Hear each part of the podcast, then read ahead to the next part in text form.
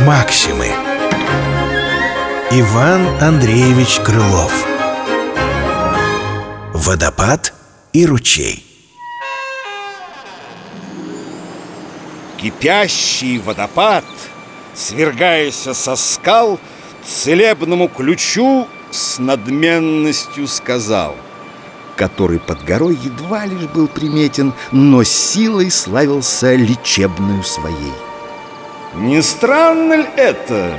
Ты так мал, водой так беден А у тебя всегда премножество гостей Не мудрено, коль мне приходит кто девица К тебе зачем идут? Лечиться? Смиренно прожурчал ручей.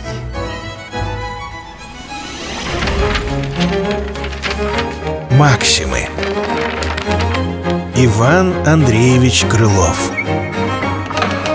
Водопад и ручей. Читал Дмитрий Шиляев